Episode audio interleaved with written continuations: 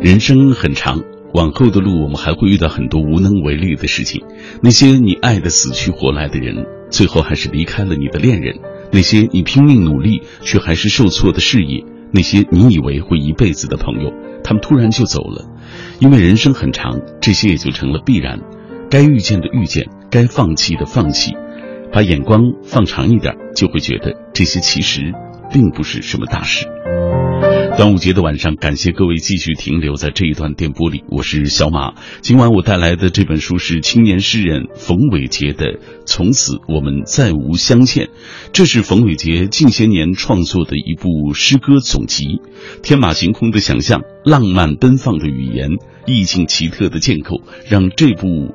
诗集啊，整个的诗篇行云流水，引人无限遐思，也唤醒我们这个时代蜷缩在角落里的那些古典的情怀。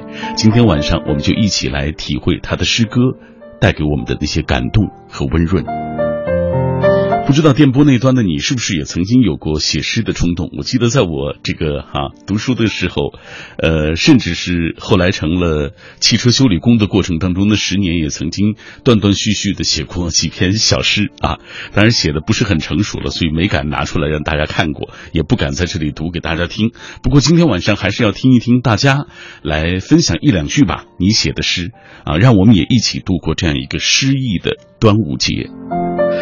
和小马联络的方式很简单，微信参与的方式就是微信公众平台上搜索“小马读书”这几个字的拼音；微博参与的方式，新浪微博中搜索“品味书香”或者“小马 DJ”，就可以在我们的直播帖之下给我留言了。如果错过收听某一期节目的话，可以下载中国广播 app，在这个 app 上找到我们“品味书香”的往期回放就可以了。各位，马上我们就开始今晚的“品味书香”，一起。打开冯伟杰的《从此我们再无相见》。阅读是不分时刻、不分地点的进行时。晨昏或者日暮，车上或是路上，都有此间奥妙。重要的不是在哪儿读，而是而是开始这段书中的旅程。每晚九点。喧嚣褪去以后，品味书香，分享书里故事，品味书外人生，就在 FM 幺零六点六。六点六。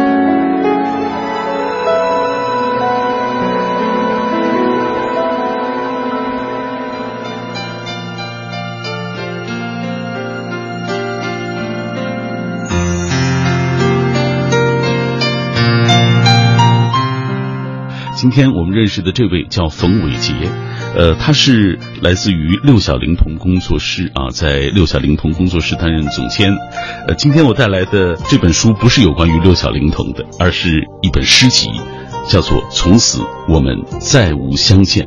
一听这个名字，应该是一个情诗集。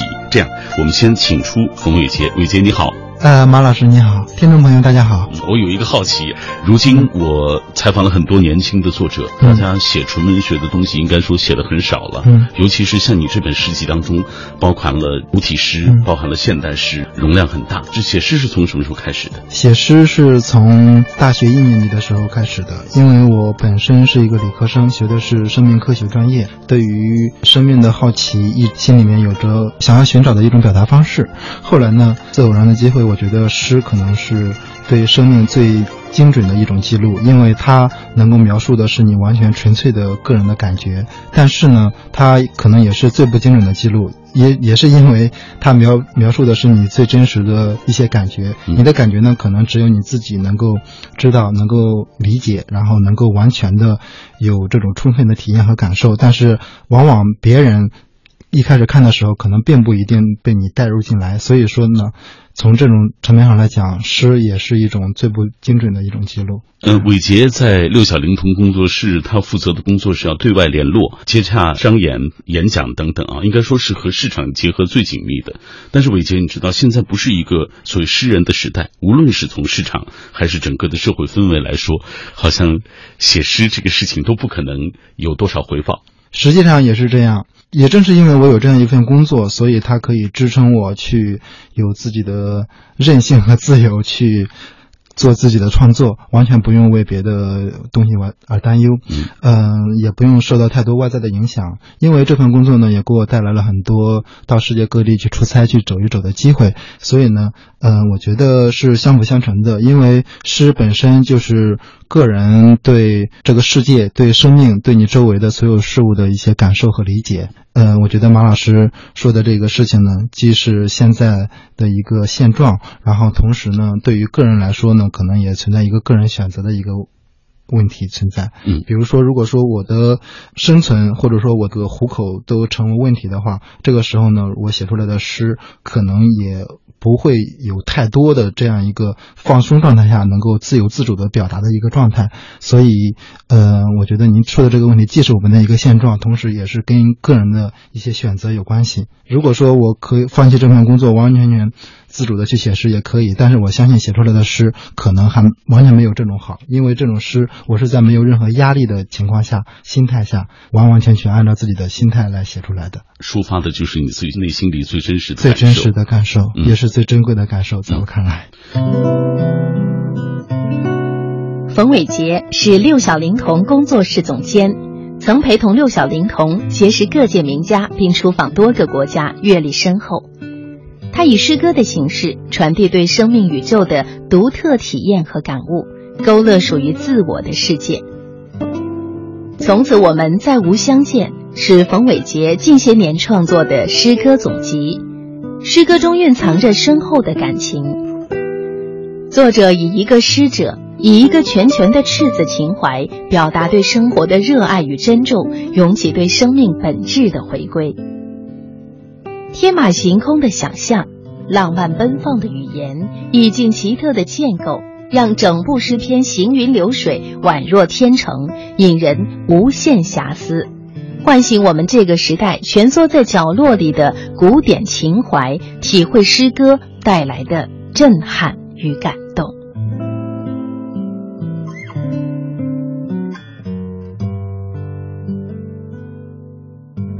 这本书当中包含的诗，我看了有古体诗，有现代诗。咱们先说古体诗吧，嗯因为古体诗现在很多人，尤其是年轻人，嗯不怎么关注了，嗯觉得它过时，或者是不足以表达现在年轻人的这种心情、心理啊。你怎么看待古体诗？我觉得对于古体诗，大家现在存在一些误区，主要我认为存在两个误区。第一个大的误区呢，就是大家认为古体诗很多地方是没有办法超越的。其实诗呢，它只是一种表达的，呃方式和手段，它并不存在说就是前人写完一种心情，或者说写完一个事情，然后后人呢就再也没有办法去超越它，或者说去比它写得更好。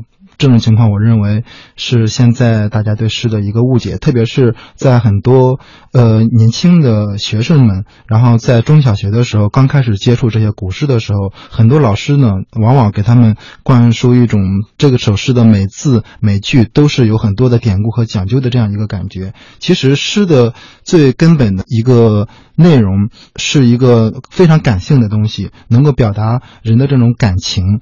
所以诗呢，它要把这个“感”字突出出来，能够把这种感情的东西能够传达出来，我觉得这才是第一位的，而不是单纯的说要把这个诗分析的拆分的多么透，它的历史背景啊，或者说它的每一字有一些什么样的典故，我觉得这个都是其次的了。所以现在可能也受到这方面的影响，很多的学生呢，特别是很多中国的年轻人，在这种情况环境下成长起来的话，他可能对这种古体诗自然而然就有一种陌生感和畏惧感。第二种误解呢，我觉得对于诗的理解还有就是学习呢方式是完全不对的。然后我们去学习别的科学知识，学习任何一个方程式啊，或者说一个科学自然道理啊，或者说学习一个自然科学现象，甚至学习数学、物理这些可以去认知的一些东西的时候，你是一种学习的方式。但是对于诗这种东西呢，它是特别独特的，它的独特之处就在于。它的核心在于表达感情，所以学习的时候，并不是说我把这些东西能够背得滚瓜烂熟，把他的所有的背景、所有的东西理解得滚瓜烂熟。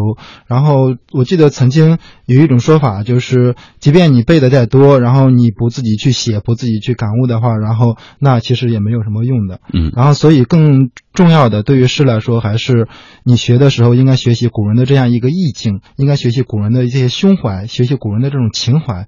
所以我觉得“情怀”这两个字应该是在对唐诗、宋词这些中国古体诗的学习中最重要的，而不是单纯的片面的从表面上去理解它、去背诵它、去记忆它。嗯。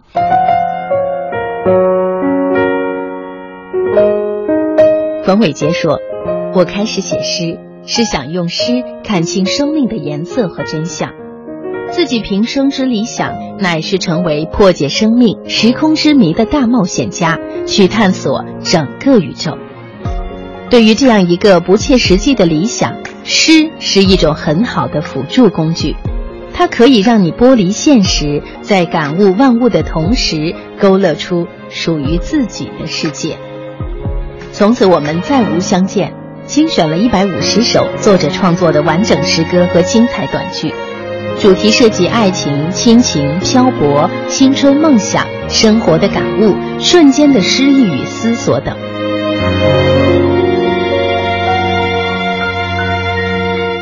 这样，我们接下来就给大家读一首韦杰写的古体诗啊，叫做《灵山游记》啊。我们能够看得出来，就是韦杰对于古体诗自己的这个理解。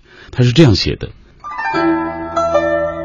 十里桂香枇杷枣，豚鲜鲜嫩少秋刀。酸枝青扎八斤爪，绒蟹酥黄蟹正好。江上应邀东坡老，杯酒便是恼。山隐红日雾遥遥，当学佛览众生小。笑拜铜雕抱佛脚，心念今生问古道。当初无缘被你扰，相思虐难了。这首诗你想表达什么？其实这首诗呢，是我在有一次出差到江苏无锡的时候，在太湖上游船上，然后坐在那里，当地的接待方招待吃饭，然后那时候呢就。看到就是在两边的那个路上，就是船开始往里划的时候，两边的路上呢是十里桂花，然后那个季节呢也是桂花飘香的季节，但是那个季节呢对于枇杷这样一种植物来说还是相对时间有点早的，所以十里桂香枇杷早，然后屯鲜石嫩少秋刀呢是呃有一道名菜叫长江三鲜，长江三鲜呢就是有河豚、有石鱼、有秋刀鱼三种，然后我去的那个季节呢正好河。豚呢是正鲜的时候，然后石鱼呢也是特别肥嫩的时候，但是秋刀鱼呢那个时候已经有点过季了，相对缺少，所以豚鲜石嫩少秋刀，酸汁清炸八斤爪，绒毛酥黄蟹蒸好，这就牵扯到一道大家都知道的这个南方的一个名菜，就是。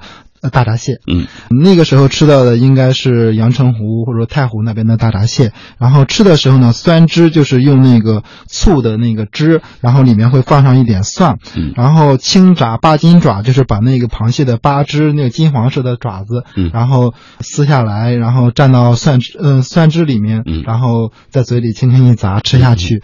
然后绒螯酥黄蟹正好，还是写的这个大闸蟹，它的那个绒螯那个时候正是苏黄，特别。别的香脆，这时候吃这个蟹呢是正好的。江上应邀东坡老，杯酒便是老，是写在这个江上吃这些美食，然后看这个周围美景的时候，感觉应该约上苏东坡这样的豪放词人，嗯，然后一块儿相一块儿在这里变老，就在这里变老，杯酒便是恼，有任何的烦恼，一杯酒下肚就都不存在了。嗯，那么这时候江上看到的美景是什么呢？下半阙就开始写这个看到的景色。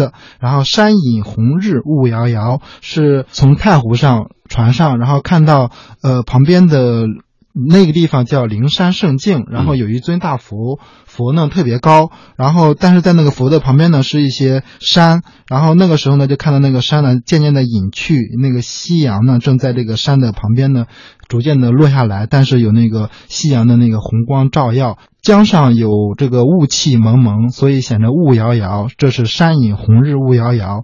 当学佛览众生小，看到此情此景，心里面就觉得。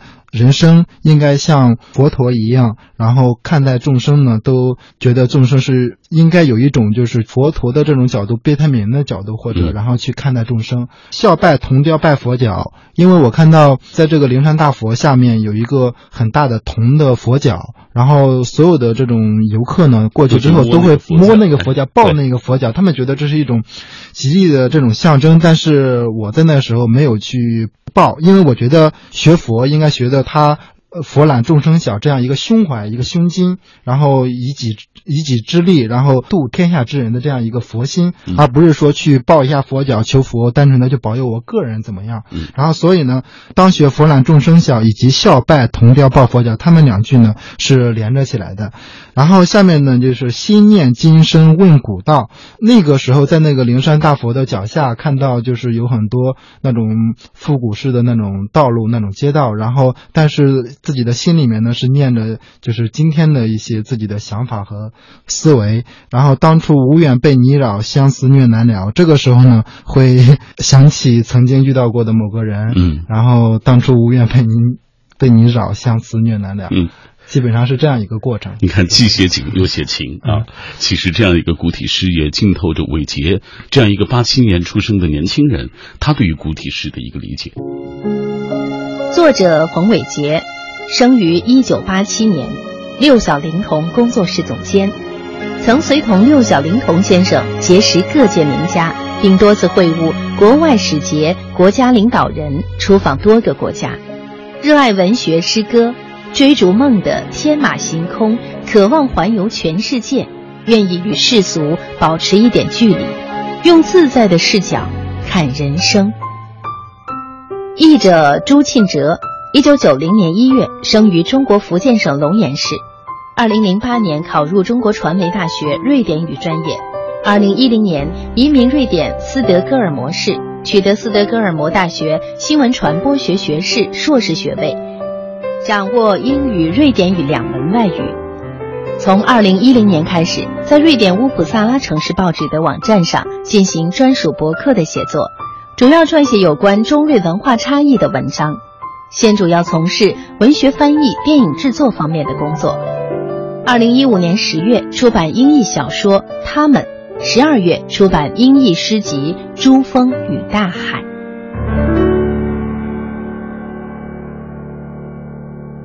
接下来咱们呢再来说一说现代诗。很多人觉得这个现代诗好像直抒胸臆就可以啊，你对现代诗的理解是怎么样的？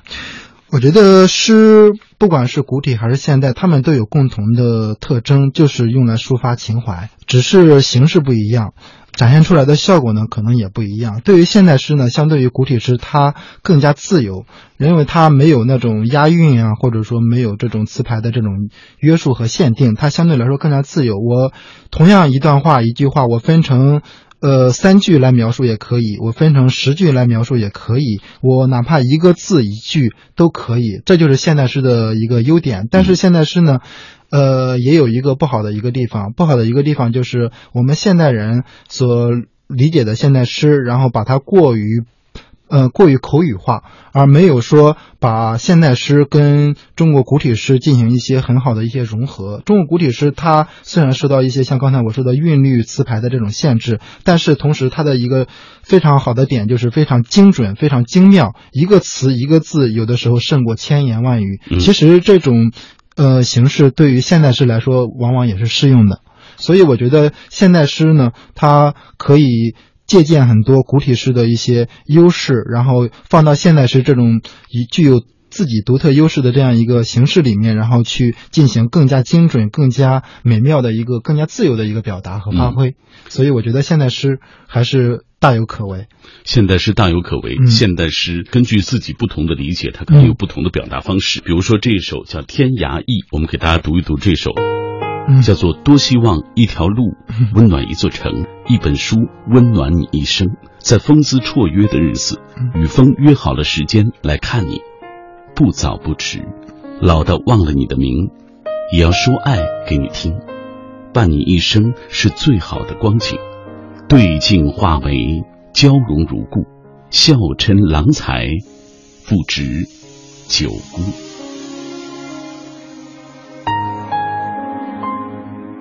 前面一句说多希望一条路温暖一座城，一本书温暖你一生，也是这本书在扉页上写到的一句话。怎么想起写这段？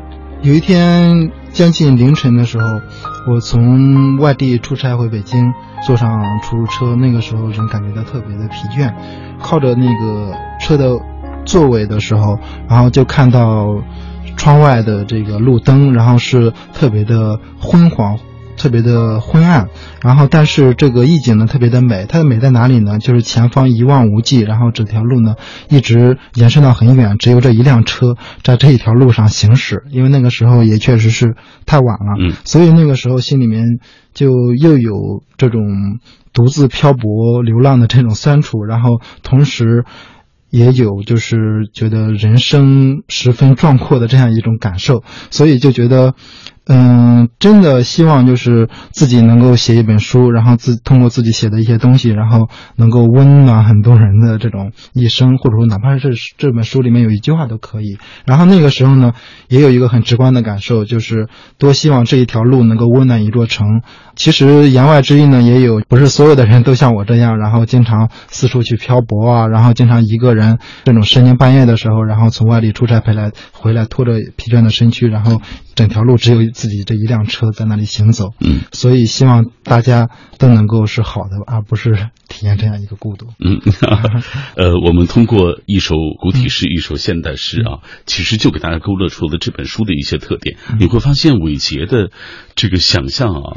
特别的天马行空，然后语言又是非常的浪漫奔放的。对于诗来说呢，很多时候这些想象力这些东西，往往是被你的情怀自动去催生、自动去延伸出来的。只要你有。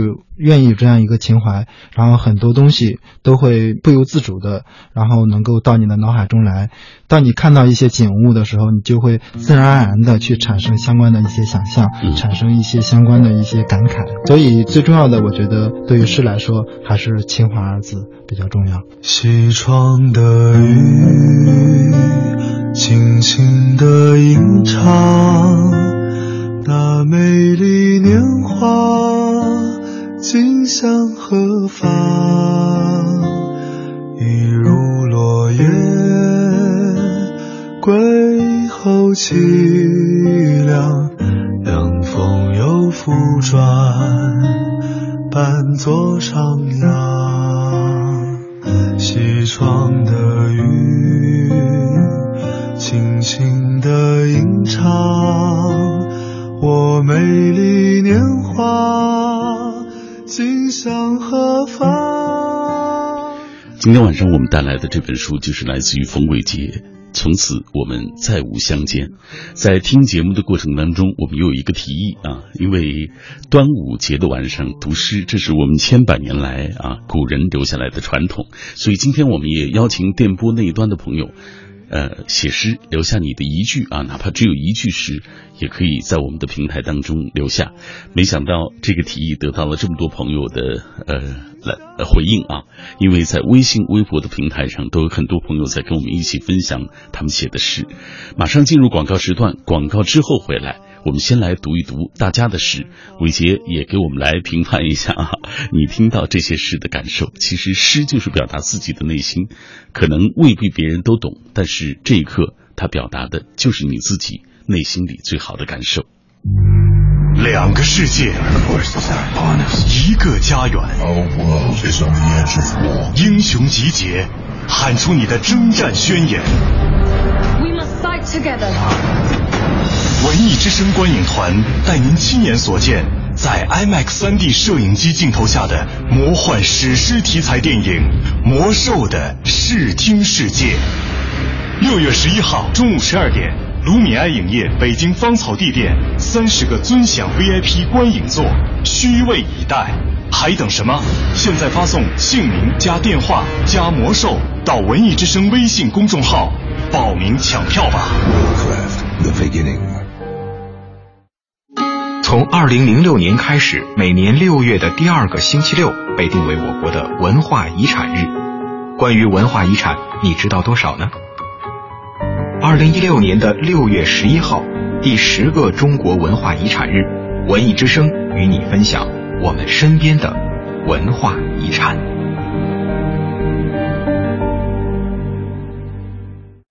千年端午文化传承，举国共度，百年燕窝礼送亲朋，情深意浓。今年端午送燕窝，只送燕之屋晚宴。燕之屋晚宴，碗装纯燕窝，开碗就能吃。今年端午送好礼，就送燕之屋晚宴，祝亲朋更健康、更年轻。北京 SKP 金源燕莎有售燕之屋晚宴，四零零零零三二三二三，四零零零零三二三二三。文艺之声，FM 一零六点六，交通路况。交通路况这时段来关注端午节期间的出行提示。端午节期间，机动车尾号不限行。预计明天的十点到十六点这一区间，大型商圈周边容易出现车流集中的情况，特别是十里河桥区、大郊亭桥区、朝阳北路大悦城路口、城府路五道口路口等区域容易出现车多排队的情况，提醒司机朋友注意了。文艺之声，FM 一零六点六，天气预报。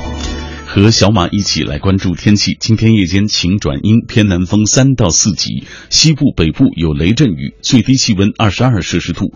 明天白天雷阵雨转多云，最高气温三十二摄氏度。今天是农历五月初五，端午节是我国最大的传统节日之一，在龙舟吃粽子当然是端午节的主要习俗。人保直销车险邀您一同进入海洋的快乐生活。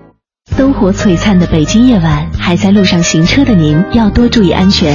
人保直销车险温馨提示您：路上行车多留心，切莫心急催前车。好友车内勿闲聊，避免嬉笑和打闹。雪天道路易打滑，慢踩油门，缓刹车。这些提示牢记心，人保伴您安全行。人保直销车险：四零零一二三四五六七。四零零一二三四五六七。海洋的快乐生活。打车这一路上啊，我妈就愿意跟人唠啊。一上车，我妈就打开话匣子了，说：“哎呀，你们北京出租车司机交多少份钱呢？黑龙江那块儿啊，起价费就十一块钱呢，可便宜了。哎呀，聊这司机啊，跟他聊得贼透彻。我们北京这大城市，我们挤车十三块钱，现在有滴滴了，补助特多。唠着唠着，只见那司机师傅沉默了。我妈就说：“铁柱师傅，你咋不说话了呢？哎呀，唠了唠这么好呢，这玩意儿我来北京，你们北京欢迎我们吗？” 司机还就说了：“说大姐啊，大姐，咱不聊行吗？我走错道了，忘了上桥了。”海洋现场秀，海洋 live show，文艺之声今晚五点。海洋的快乐生活由人保直销车险独家冠名播出。电话投保就选人保。四零零一二三四五六七。中央人民广播电台文艺之声，FM 一零六点六，生活里的文艺，文艺里的生活。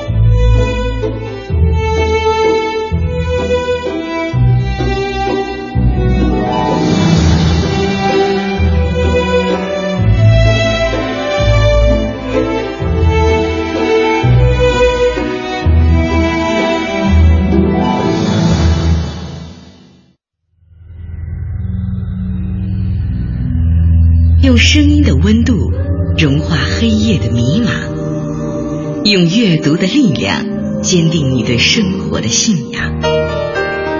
每晚九点到十点，品味书香，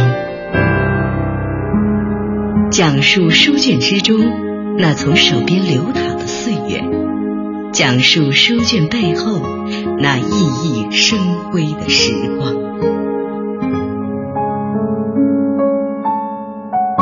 人生永远都可以随时开始，关键在于我们自己敢不敢果断的转身。任何事情都可能会有好的结果，重要的是我们有没有承受光明到来之前的那个黑暗的勇气。继续问候各位，感谢大家来跟我一起分享一本书。小马在北京夜空的这一段电波里继续。读一本书，约会一个朋友。今天这位是冯伟杰，我带来他的诗集《从此我们再无相见》。听节目的过程当中，欢迎各位也来分享你写的一句诗，让我们一起度过一个诗意端午。当然，写的越多越好。呃，小小的粉红兔子说太有写诗的冲动了，但是不会写，因为没有受过专业的那种训练。他说几年前在海边写下了一一篇我与大海的对话，每行八个字，写了几十行，虽然不能称作为诗吧，但却是内心最真实的感受。读过之后还把自己感动了。其实写诗和写其他的，比如说小说多或者散文一样，多写啊肯定是好的办法。呃，就任何时候，其实你熟练了之后，可能就会对语言有一个驾驭的这种能力。说实话，写诗是最接近文学本质的东西，所以能写好，其实真的是不是一件容易的事情。来，呃，分享林雅熙的诗，他说：“风轻轻撩起我的长发，迷乱了我的双眼。”水珠在眼中默默打滑，一个不经意被风拭尽，卷起微长的裤管，静坐岸边一凸石，任脚在水间嬉戏，只此一须臾，亲密无间。捧起盈满的一手水，欲倾心去爱，流水似记忆，总在流却，总在流却它时，无情的溜走。那方荒芜，只待春暖花开。百鸟齐喑，待那芳香四溢沁人心脾，那颗绿意盎然，不现荒芜。洒一把冰水在脸上，蒸发带走表面的燥热，最终不肯再吝啬，未流进心底。你有没有发现，其实写诗就是抒发你个人的这种情感，只要你能够自圆其说，我觉得就可以。来，黎念他说：“也许回忆太拥挤，一时记不起。”你会不会哭泣？在孤独的人潮里，但愿每次想起，都是那么爱笑的你，在唱着勇气。这是我之前写过的一首诗。还有蓝色鸢尾浅浅红，他说：长长的呼啸而过的列车，长长的看不到尽头的旅程。我像是这个旅途中必不可少的人，带着一腔热血，用友情的牵绊来跨过万万千千的人。我听到远方的远方。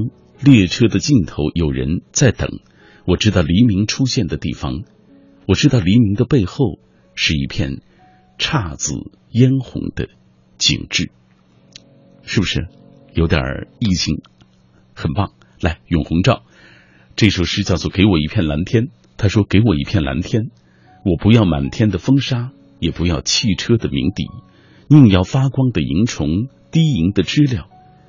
给我一片蓝天。”我不要闪烁的霓虹，也不要拥挤的人潮，宁要鲜艳的花草，清澈的湖水。给我一片蓝天，我不要倾盆的暴雨，也不要霹雳的雷电，宁要白色的祥云，翱翔的雄鹰。祝大家端午节快乐！谢谢这么多的朋友跟我们一起分享他们的诗。再来看贺兰鸣笛，我们的老朋友，他写了一首七绝啊，七绝端午。诺粽香飘暖润心，龙舟竞渡寄诗魂。岁岁朝朝端阳日，情系行吟则盼人。还有鸭子，他说：“听说两个人在一起久了会相似，愿你如我爱你般爱我，愿我去你握你爱我般爱你。”最后好像有点不太押韵，是不是？再斟酌一下。呃，下面这位他的微博名叫“老不正经”，看一看他写的什么不正经了啊？他说：“想你在梦里，在风里，在飘着淡淡忧愁的黄昏里，真美。”这绝和绝对和那个所谓“老不正经”那个词儿连不上，是不是？来，继续分享微信的平台当中大家写来的诗，呃，每一段。都尽量读一读，好不好？让大家的诗也能在这个晚上绽放起来。七土，雨打电闪端午夜，电波美文美文诗歌吟，满是一身疲惫衣，不知何时随我意。嗯，有点小味道。还有一句自然，他说：夏夜明媚芬芳的夜晚，我在听你阅读，这是我认为最美的诗。关于写诗，呃，其实不好写，大家都知道啊。但是常写，我想总会有提高的。就像我们请到的冯伟杰，他在这些年，无论是远赴异国他乡，还是奔波在路上，啊，他在自己的人生的不同阶段，呃，始终没有放弃的，就是写诗。这样，我们接下来继续请他来分享自己的诗。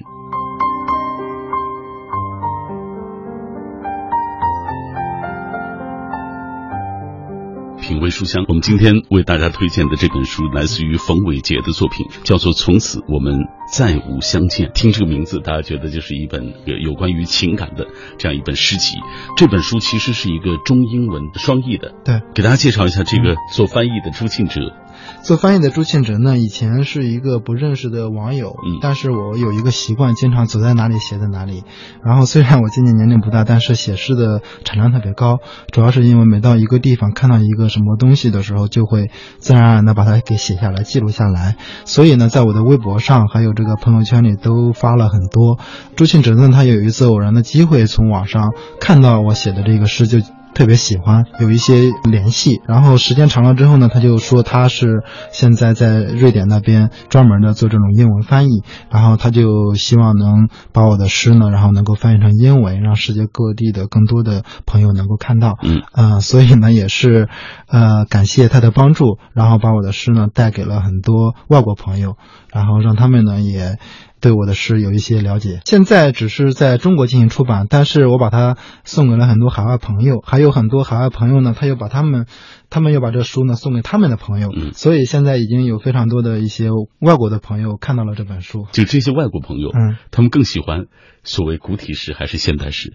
他们觉得很神奇，中国的古体诗，他们往往觉得是中国东方文明几千年历史然后沉淀下来的一颗明珠，一颗瑰宝，但是他们确实是也存在一个疑惑：为什么现在的中国人不会写古体诗了，不会写这种中国传统诗了？所以看过我的这个之后呢，让我感触最大的是，因为今天我是刚从这个布拉格回来，然后在捷克呢那边呢，我遇到一个呃八十多岁的汉学教授，然后他是一个捷克最有名、最伟大的汉学家，在捷克家喻户晓，没有人不知道。他的名字叫奥克拉尔，翻译成汉语是这样。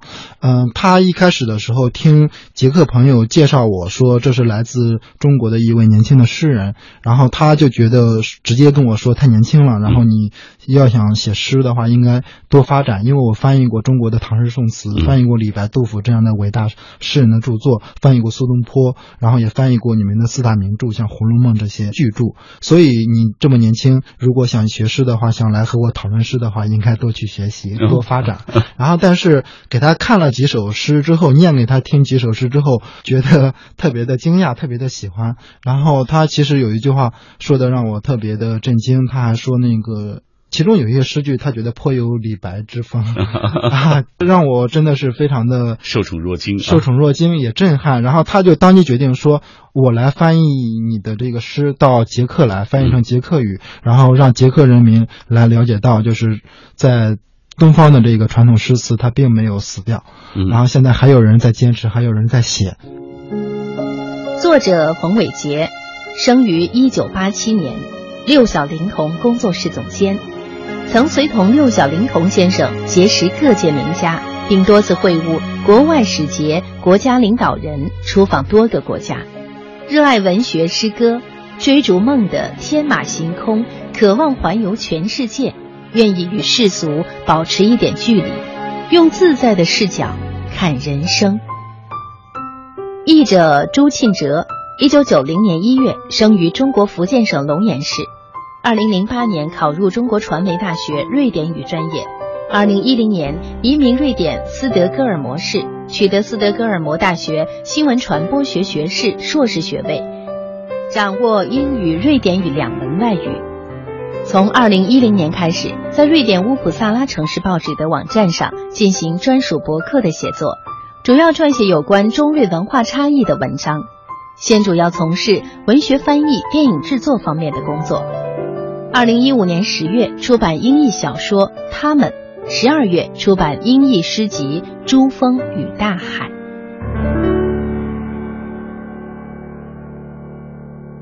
呃，这样我们接下来继续透过一首诗来跟大家分享一下，比如说这首叫《秋夜雨季》，浪子佳节不识中秋月，他是这样写的。信笔问青今何在？鸿雁归来梦已绝，悲欢谁人解？青丝难数催白发，相思无涯多少伤离别。往事渐远幽明灭，风吹雨落花影斜。锦书犹记旧时约，都城内外浪子佳节不识中秋月。遍寻回眸难再得，曾记枝下随风蝶。每逢清秋时，岁岁度此节。思乡，对，清明节的时候，因为我这个工作性质的原因，基本上。连着好几年，每年的即便是春节这样的重大节日都没有机会回到家里和家人一起度过，所以在中秋节的时候有这样一个感触：往事渐远幽明灭，风吹雨落花影斜。整首词也是由这两句延伸开来的。最早的时候的感触呢，其实就是这两句。这两句呢是往事渐远幽明灭，感觉自己经过的很多的。过往，嗯，渐行渐远，然后幽明灭，就像那个中秋的时候，然后那时那天我写诗的那天正在下雨，然后我一个人呢，就是从外面，然后跟人谈完事，然后回来，然后嗯，走过一条小道，然后那条小道两边呢都是树，然后这个时候呢正在那个下雨，然后有着昏暗的这个路灯灯光，然后那个时候在看着，对，幽幽暗暗的，然后那个。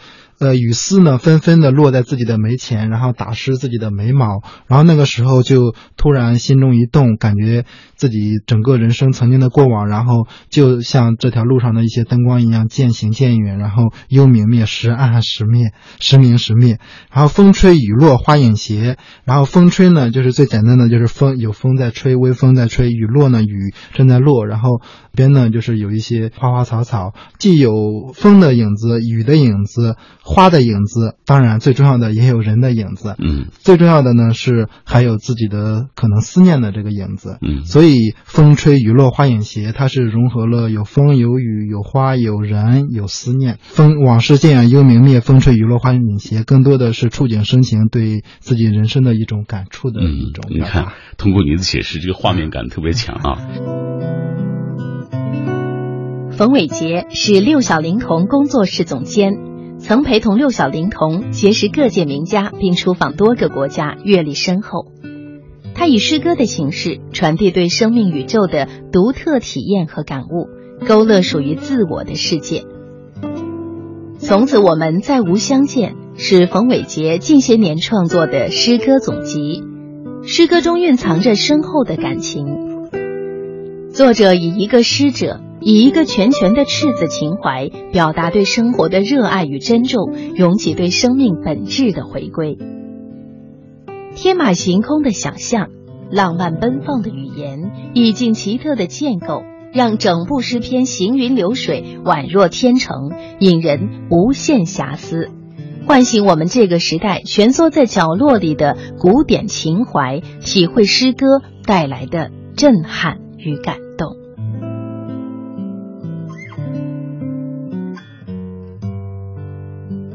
刚才伟杰给大家介绍了，因为工作的缘故啊，这些年他去了很多的国家，甚至过年过节都是在外面奔波着，所以这本书当中很自然的会写到他的旅行，比如说这一首叫做《尼泊尔行记》。其实说到尼泊尔行记呢，会特别有意思，因为我是要到明天的时候才第一次踏入上尼泊尔的国土，之前一次尼泊尔都没有去过。嗯，写这首尼泊尔行记呢，更多的是听曾经去尼泊尔旅行过的朋友。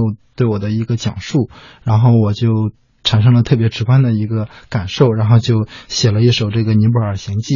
然后当时这个中国驻尼泊尔大使马斯基先生呢，还看过这首诗，觉得这是在尼泊尔待过很多年的一个人对尼泊尔的一个观察。嗯，没想到你的想象力这么丰富啊！来给大家读一读啊。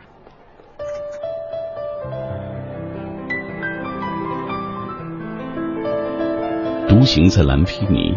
飞翔在博卡拉，穿过整个喜马拉雅，寻遍每一处因你而美丽的圣地。孩子们的笑容告诉我，用诗去等你不经意的足迹，佯装与你相遇。赤膊的骑象人走出野林，安稳地享受着原始本能的信任。炽热的阳光如游鱼般狡黠，骄傲地翻腾着耀眼的水花。沉入湖底的镜像，像极了他。驾着木舟的摆渡人，滑向落霞。每一块旧石，是每一个时光勇士出发前留下的宣誓。轻浮。静观，这就是历史。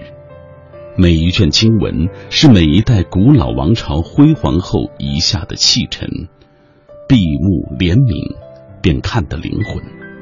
每一尊图腾是每一位先哲永远也走不出的陷阱，祭拜信仰，仍不如来生。找一座能认出你的庙宇，把所有的秘密和恐惧丢个彻底。做一名忘记咒语的巫师，附身褪色的墙皮，每日吟唱残缺的古曲来赎罪。进退中突至的黄昏，听信了风的指引。走失的来客再也藏不住刚摘的云痕，只好在回家之前继续漂泊。孤独，是爱的另一个分身，是爱不同的版本。爱会忘了时间，孤独数着年轮。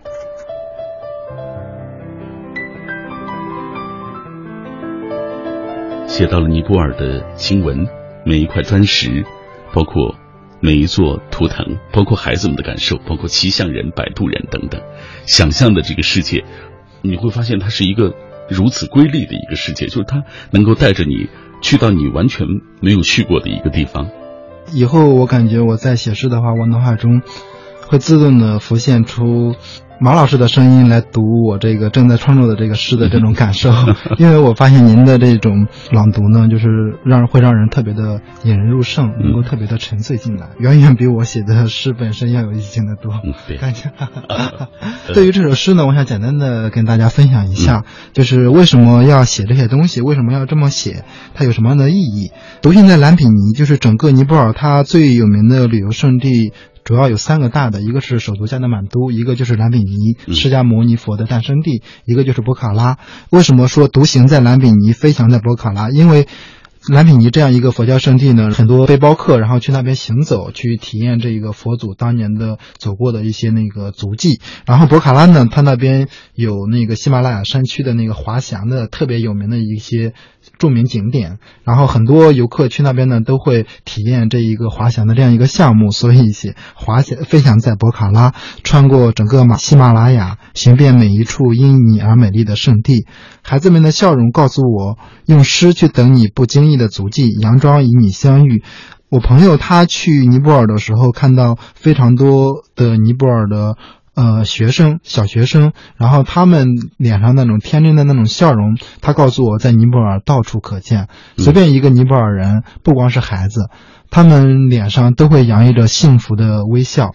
这种笑容呢，他认为是尼泊尔的一个最有魅力的一个地方。所以我就把孩子们的笑容去。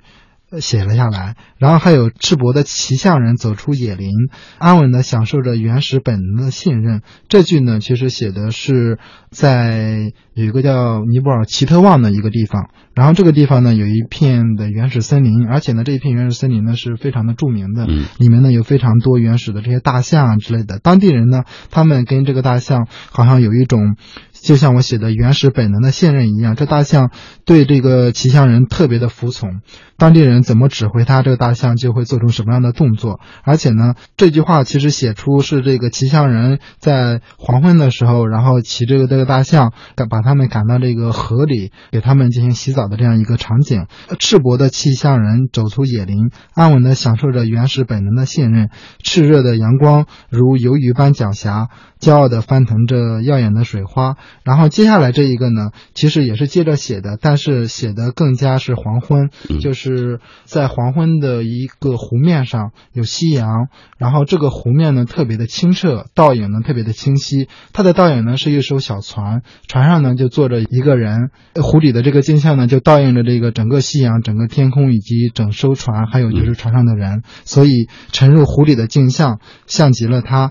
驾着木舟的摆渡人滑向落霞，写的这样一个意境。还有就是每一块旧石、每一卷经文以及每一尊图腾，都是嗯尼泊尔这样一个具有历史悠久国家的一个最经典的一些代表和象征。对，他们那边有很多的一些背包客，每年到尼泊尔去，然后就是为了看看他们以前的那种旧的宫殿。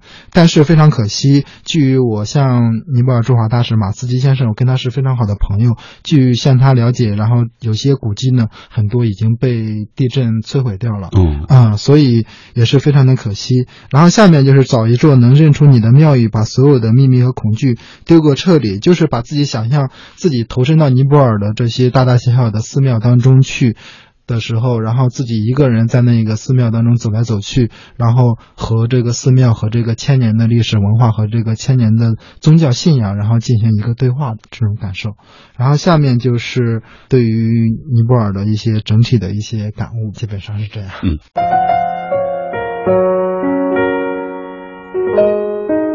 冯伟杰说：“我开始写诗，是想用诗看清生命的颜色和真相。”自己平生之理想，乃是成为破解生命时空之谜的大冒险家，去探索整个宇宙。对于这样一个不切实际的理想，诗是一种很好的辅助工具，它可以让你剥离现实，在感悟万物的同时，勾勒出属于自己的世界。从此，我们再无相见。精选了一百五十首作者创作的完整诗歌和精彩短句。主题涉及爱情、亲情、漂泊、青春、梦想、生活的感悟、瞬间的诗意与思索等。嗯，这就是我们今天晚上为大家带来的，来自于冯伟杰的诗集，叫做《从此我们再无相见》。分享最后一首诗吧，来自于扣子。他说：“昨夜也是细细密密的春雨，悄悄潜入我们的梦中，不知道带着谁的往事。”把脆弱的悲伤诉说。清晨，阵阵鸟鸣声最先苏醒，叫嚷着让风带走昨夜的眼泪。倾泻而下的暖阳斑驳在树叶的缝隙间，路边摇曳的鲜花仿佛比那春晖更灿烂。所有的一切都是按耐不住的欢欣。谁又知道昨晚是怎样的一个雨夜？我是怎样的思念过你？真美，但是时间关系啊，我们已经没有更多的时间分享大家的留言了。感谢你们在这个充满诗意的端午节的晚上，跟我一起分享这一期节目《品味书香》。明晚我们继续不见不散。